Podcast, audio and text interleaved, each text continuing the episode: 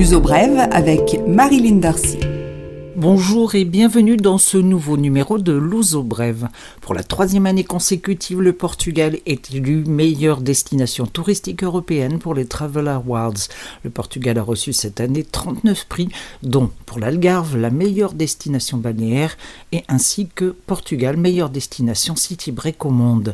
World Travel Awards, créé en 1993, récompense les meilleurs exemples de bonnes pratiques dans le secteur du tourisme à l'échelle mondiale afin de stimuler la compétitivité et la qualité des prestations. Ne portez pas de bijoux de valeur, placez-les dans un coffre, évitez les rues sombres, ne pas dormir les fenêtres ouvertes. Ce sont quelques-uns des conseils qui sont donnés ces jours-ci aux touristes par la gendarmerie. La GNR procède à une action d'information spécifique alors que Lisbonne se remplit avec les fériés et les fêtes de la Saint-Antoine.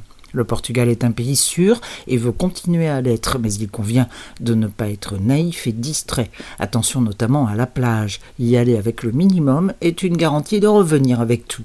L'opération de prévention se termine vendredi 14 juin.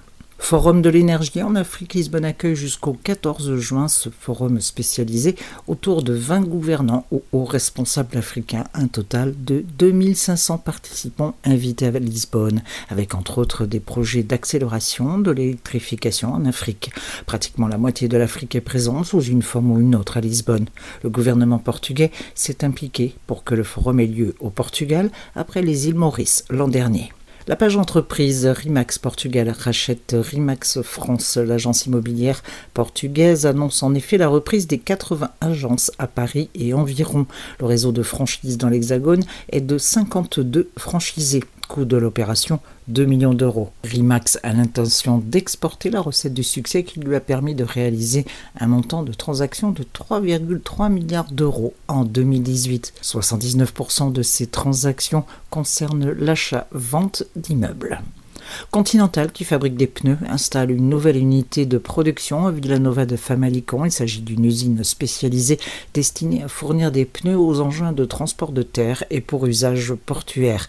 La nouvelle nef de production vient s'ajouter à celle concernant les véhicules agricoles qui a été inaugurée en 2017. Continental, qui investit 100 millions d'euros, veut recruter 100 personnes pour la nouvelle usine de Villanova de Famalicão.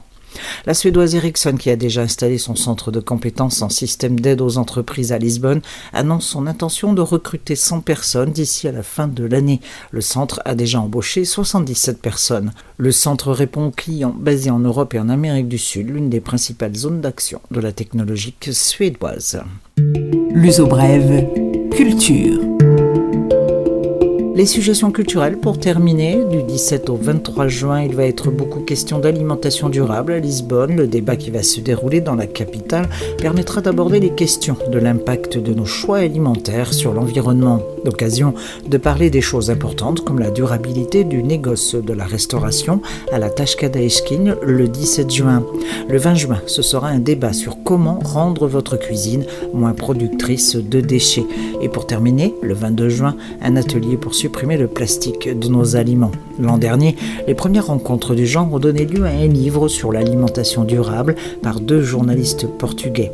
Un livre qui sera lancé au cours de l'édition de cette année. Le 21 juin, la fête de la musique, elle se déroulera dans les jardins de l'ambassade de France au Portugal grâce à un partenariat entre les deux plus grandes associations des Français à l'étranger, l'UFE et l'ADFE.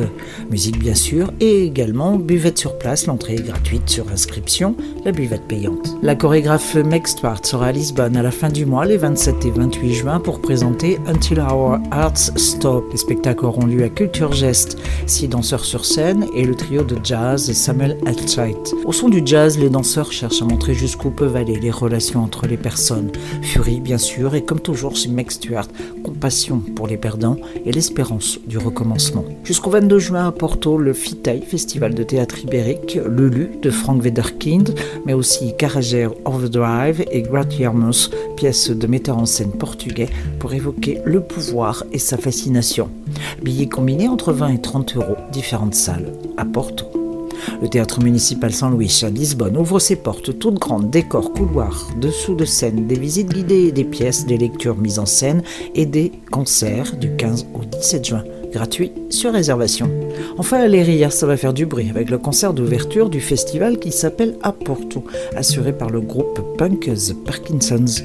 Mais le festival Aporto, ce sera aussi l'Africain Bonga, les Dead Combo, les Jiboya et même Conan Osiris, l'Eria du 16 au 24 juin. Ce programme est maintenant terminé. Bon férié du 13, la Saint-Antoine, pour ceux qui sont à Lisbonne. On se retrouve la semaine prochaine.